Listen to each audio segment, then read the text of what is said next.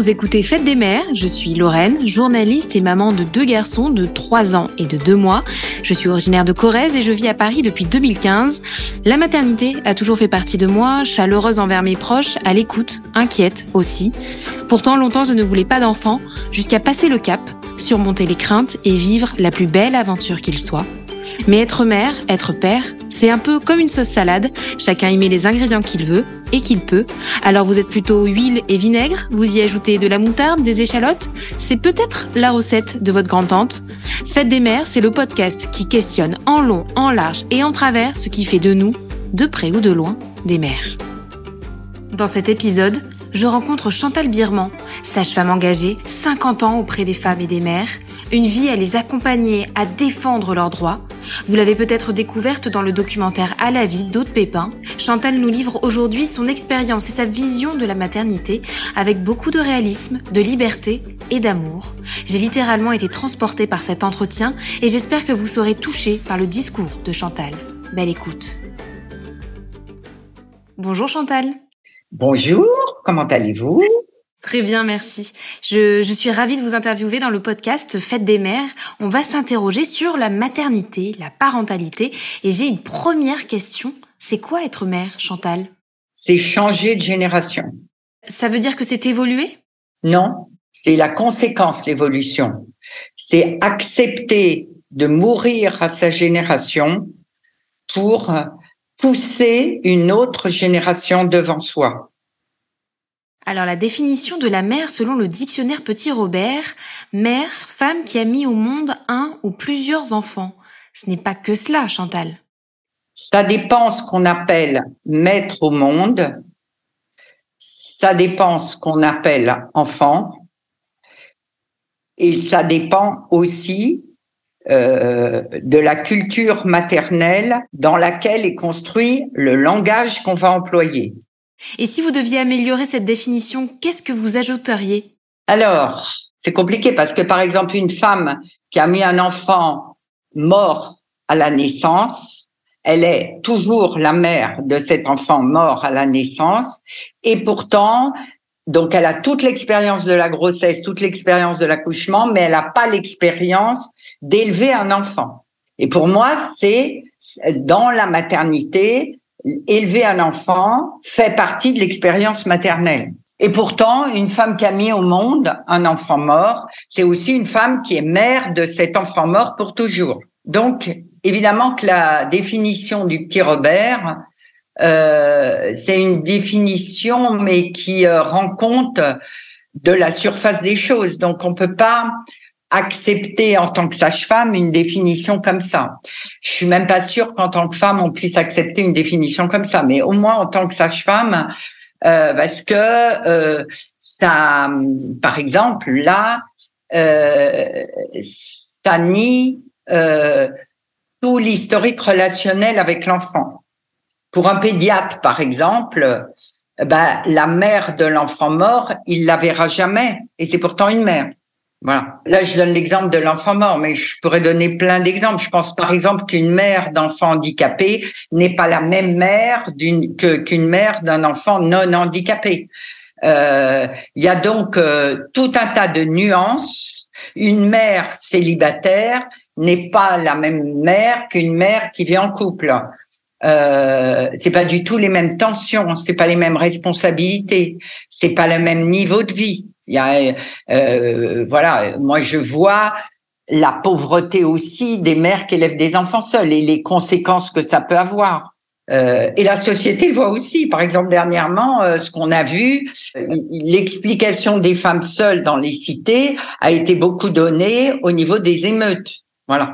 Or, on a beaucoup parlé des enfants qui faisaient les émeutes et l'explication sur les mères, c'est que les pères s'en vont et qu'elles sont seules à élever et qu'il faut qu'elles leur donnent à manger et que pour ça, elles sont obligées d'aller travailler et de laisser les jeunes euh, sortir. Elles ne peuvent pas ne pas les laisser sortir.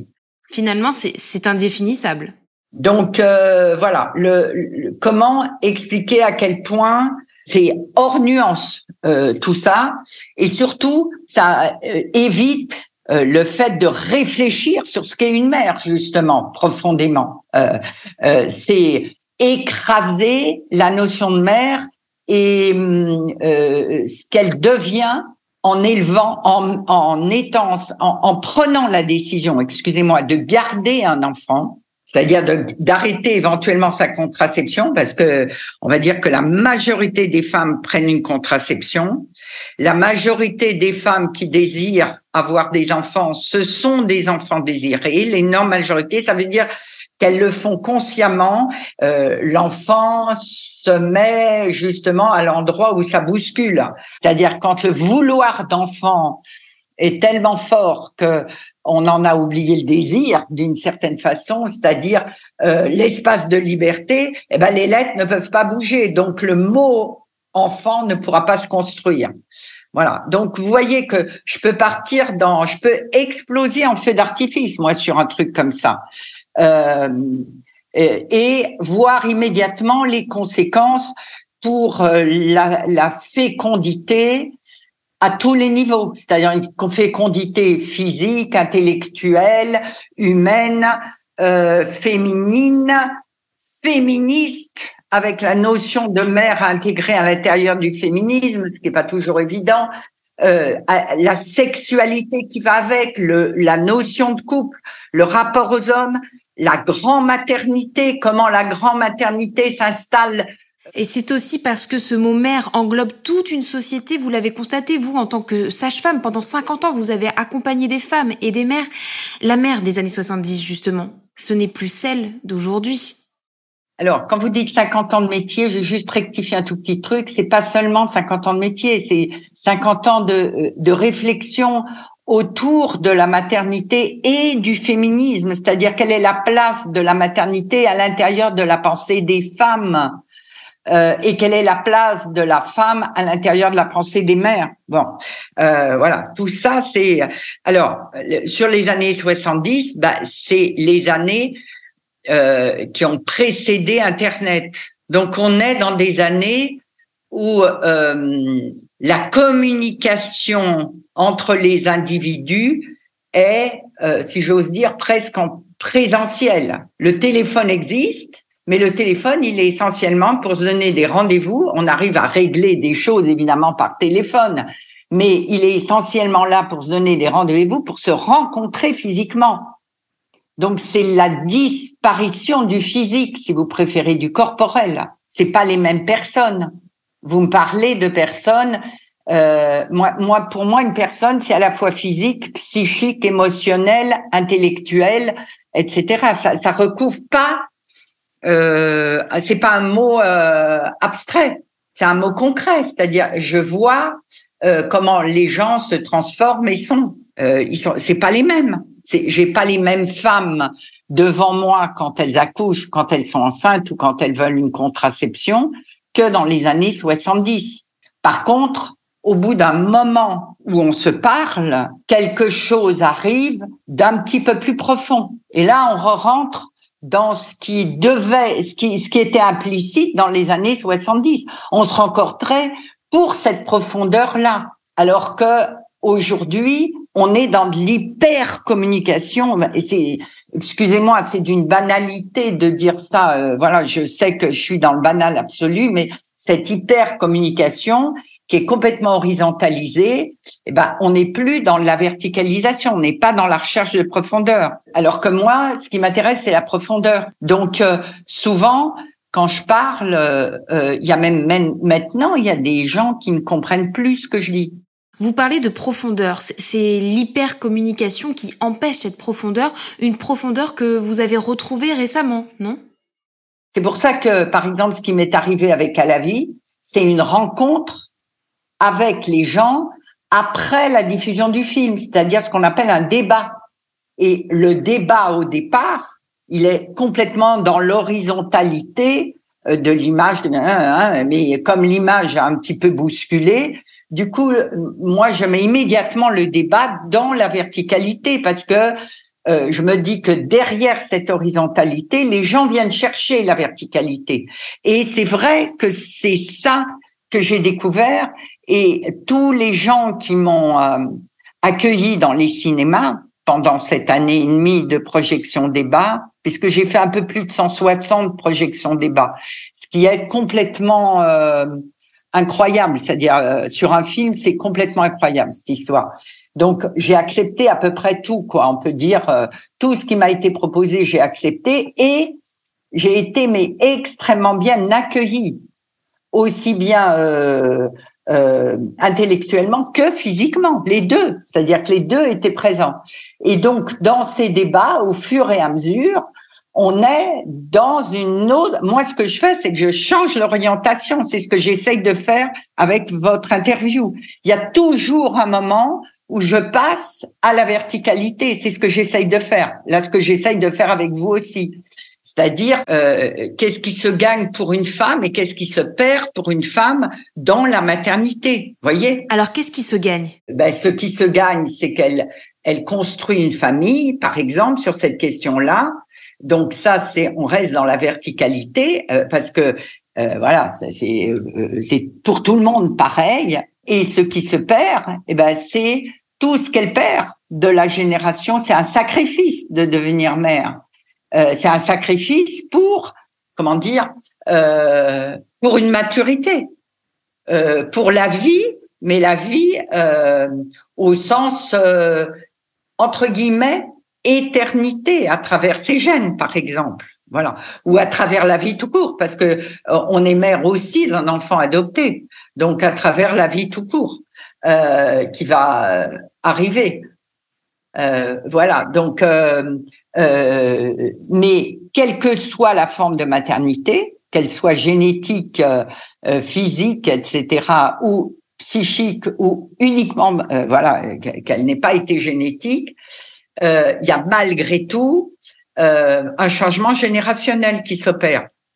Et, et donc, jamais plus on fera partie de la génération précédente. C'est fini. Par contre, au niveau de, de faire un enfant, on change bien de génération, mais soit on le fait avec son corps dans l'accouchement sans péridurale, soit on le fait avec sa tête, avec la présence de l'enfant à côté de soi, qui fait que lui, il est forcément de la génération après. Et donc, forcément, à travers cette relation, eh bien, on va progressivement, dans la relation à l'enfant, comprendre qu'on est la deuxième génération, c'est-à-dire qu'on est sa mère. Et ça, on va le comprendre aussi physiquement. Mais c'est appris physiquement à travers l'enfant, alors que dans l'accouchement non périduralisé, ça s'apprend dans le corps. On découvre la mort dans le corps.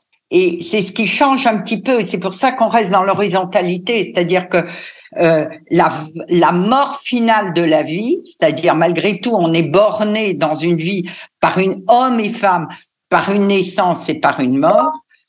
Seules les femmes vont vivre cette expérience de l'accouchement. Et donc, dans cette expérience de l'accouchement, et c'est ça euh, dans l'accouchement non périduralisé, on apprend physiquement quelque chose autour de la mort physique. C'est ce que ne vivent pas les hommes. Par contre, ils viennent pères. Donc, eux aussi, dans leur paternité, ils découvrent le changement de génération. Eux aussi. Oui, sans doute, mais pas avec la même euh, intensité que les mères. Vous parliez de sacrifice tout à l'heure. Devenir mère, ça se fait forcément dans la douleur. Il faut surmonter de nombreux obstacles pour devenir mère. Ah, c'est plus que ça. Euh, il y a une modification des désirs. On n'est pas dans les mêmes désirs, on n'est pas dans les mêmes euh, dans les mêmes pulsions. On, on, manque de sommeil. Quand une femme a, accouché, elle manque de sommeil. Elle est euh, bousculée aussi euh, dans ses pulsions de liberté. Il y a des moments où on a envie de sortir, aller au cinéma, au théâtre, etc. On peut pas. Surtout si on est pauvre. On va être beaucoup plus. il y a quelque chose au niveau de la la liberté presque rencontrée, l'éblouissement de liberté dans le jeune adulte qui est sorti de l'adolescence, ça on l'aura jamais plus dans la vie. Peut-être un petit peu plus au moment euh, de la ménopause, quand les enfants et les petits-enfants, on les a de temps en temps, etc. là, on découvre un autre espace de liberté, mais avec un corps qui s'est modifié et avec d'autres désirs aussi. Donc devenir mère, devenir parent, c'est faire une croix sur sa liberté? Non, pas du tout. C'est avoir, s'être engagé dans la liberté. Être libre, c'est savoir faire des choix. C'est ça la liberté. C'est pour ça que je me suis que j'ai été une sage-femme tellement militante au niveau de l'avortement. C'est que j'ai tout de suite compris que ce qui m'importait, c'était pas l'avortement ou la naissance, c'était rendre les femmes le plus libres possible. C'est ça mon problème. Enfin, mon problème, c'est ça mon but dans la vie. Et la liberté, eh bien, pour une femme, c'est faire des choix. Je garde ou je ne garde pas une grossesse, par exemple. Ça veut dire quoi? Ça veut dire soit je renonce à la vie avec un enfant parce que c'est pas le moment, parce que j'ai pas l'argent, parce que etc. etc. Soit je renonce à ma liberté de sortir, d'être une femme libre comme je veux, euh, euh, à cette liberté immédiate et éblouissante de la, de la, du jeune adulte et de la fin de l'adolescence, on va dire. Donc, choisir, c'est ça qui est être libre, c'est-à-dire savoir renoncer. Une liberté, c'est un renoncement avant tout. Donc, moi, mon travail de sage-femme, c'est que c'est d'aider les dames, euh, les femmes dans la verticalité à renoncer. Et la plupart des femmes découvrent d'un seul coup qu'elles sont privées de quelque chose sans même y avoir pensé parce que euh, d'abord un on leur a pas dit quelque part euh, deux euh, elles se retrouvent complètement euh, explosées après sans bien comprendre ce qui leur arrive et elles font face euh, comment on pourrait dire presque à la seconde, minute par minute, sans pouvoir réfléchir à cette verticalité que je vous propose là. Mais on peut rester sur l'horizontalité. Là, je viens de passer à la verticalité dans notre entretien. je le sens et je sens que dans votre écoute, vous êtes, vous avez commencé quelque chose de l'ordre de la verticalité. Mais on peut repasser à l'horizontalité. Ça me va très bien de partir dans la verticalité, une, une verticalité rare hein, que je n'aurais pas euh, l'occasion d'avoir souvent. Donc merci Chantal pour euh, cet échange. Oh. Et ce podcast, eh bien, il permet aussi d'aller plus loin dans l'expérience et dans le conceptuel. Et Chantal, si vous aviez un conseil à donner à une future mère, lequel serait-il? Alors, bien sûr qu'il faut avoir un maximum de renseignements. Honnêtement, justement, en horizontalité, l'offre de renseignements est énorme aujourd'hui, beaucoup plus que sur ma génération. Beaucoup plus. Les femmes, il suffit qu'elles tapent leurs questions, elles vont avoir une tonne de réponses et toutes les réponses seront justes en plus. Par contre, elles seront dans l'horizontalité. Alors, moi, ce que je leur conseille, c'est un bébé, ça se rencontre dans la verticalité. Bien sûr que euh, il y a des choses que vous aurez, mais l'individu bébé, le vôtre, comment on rentre en communication avec cet enfant-là, venant de cette femme-là, ce n'est pas une généralité. C'est réellement de la singularité. Être mère, c'est singulier, c'est une relation avec cet enfant-là. Et on va être mère d'une autre façon, avec un autre enfant. On ne sera pas la même mère. On sera une mère qui a déjà compris des trucs dans l'horizontalité, mais aussi elle aura compris, euh, elle aura fait des chemins dans la verticalité. Elle va approfondir sa maternité dans un deuxième temps. C'est pour ça d'ailleurs qu'une mère qui attend un deuxième enfant, une des grandes angoisses qu'elle a, c'est mais comment je vais faire pour aimer ce deuxième enfant autant que j'aime le premier? Euh, C'est une des questions de la deuxième grossesse. Et évidemment que la réponse est attention, l'amour n'est pas un gâteau où il y a des parts qui se partagent, voilà, c'est pas ça l'amour, c'est chaque enfant qui apporte son gâteau. Et bien sûr, par contre, le temps est quelque chose qui se partage. Mais l'amour n'a rien à voir avec le temps. On peut tomber amoureux, ça s'appelle un coup de foudre, en trois secondes de temps. L'amour, justement, quand on rencontre son enfant, cet amour-là, est-ce qu'il est au-dessus de tout ce qu'on a pu vivre, ressentir avant? Ce qu'on sait, c'est que c'est un amour qui est immortel. Euh, bien qu'il y a des gens qui arrivent à tuer l'amour euh, parental. Moi, ça m'est arrivé d'entendre des hommes me dire, par exemple, bah, j'ai fait des enfants un peu partout dans le monde. Mais est-ce vraiment des hommes? C'est ça la question. C'est-à-dire, pour l'instant, ils ont été valorisés ces hommes-là dans dans ils continuent à l'être, c'est-à-dire que quand les femmes sont seules dans les cités à élever les gamins, la plupart du temps, c'est parce que le compagnon, il est reparti en conquête euh, et que la conquête est plus forte que la paternité. Et donc, ils sont, il est reparti en conquête qui est presque quelque chose d'adolescent parce que c'est ça qui lui plaît et que ça va être plus fort que euh, ce qu'il y a à construire dans une famille comme père, comme euh, pour assumer cette famille. Voilà. Et donc, la plupart des hommes sont repartis soit avec des femmes qu'ils ont déjà et des familles qu'ils ont au pays, euh, soit pas forcément, mais qui sont repartis dans un euh, dans un chemin qui pour moi est pas très euh, mature. Mais si c'est possible, c'est que la société, y compris la psychologie, va adhérer à ça. C'est-à-dire que d'une certaine façon, le fait de rencontrer d'autres femmes, etc., c'est des choses, ça va être dit, surtout entre hommes, comme c'est des choses qui arrivent. Voilà, ça fait partie de la vie. Sauf que l'abandon que ça implique par derrière n'est pas pris en compte. Et la femme, elle, ne va pas pouvoir abandonner. C'est pour ça que les modifications autour des femmes, ce à quoi les femmes renoncent en devenant mères, c'est beaucoup plus important que ce à quoi les hommes renoncent en devenant pères. Chantal Birman, merci pour cet éclairage, pour ce partage, pour votre expérience et pour votre verticalité, cette verticalité. Merci à vous et merci de d'avoir pensé à moi. Je suis très honorée, moi, que vous ayez pensé à moi. Et je vous en remercie beaucoup. Venez d'écouter un épisode de Fête des mères. Ce podcast est un projet personnel financé par mes propres moyens. Alors si ça vous a plu, n'hésitez pas à mettre une note positive. Et si vous voulez me raconter votre histoire ou tout simplement discuter, on se retrouve aussi sur Instagram, Fête des mères, le podcast. À très vite.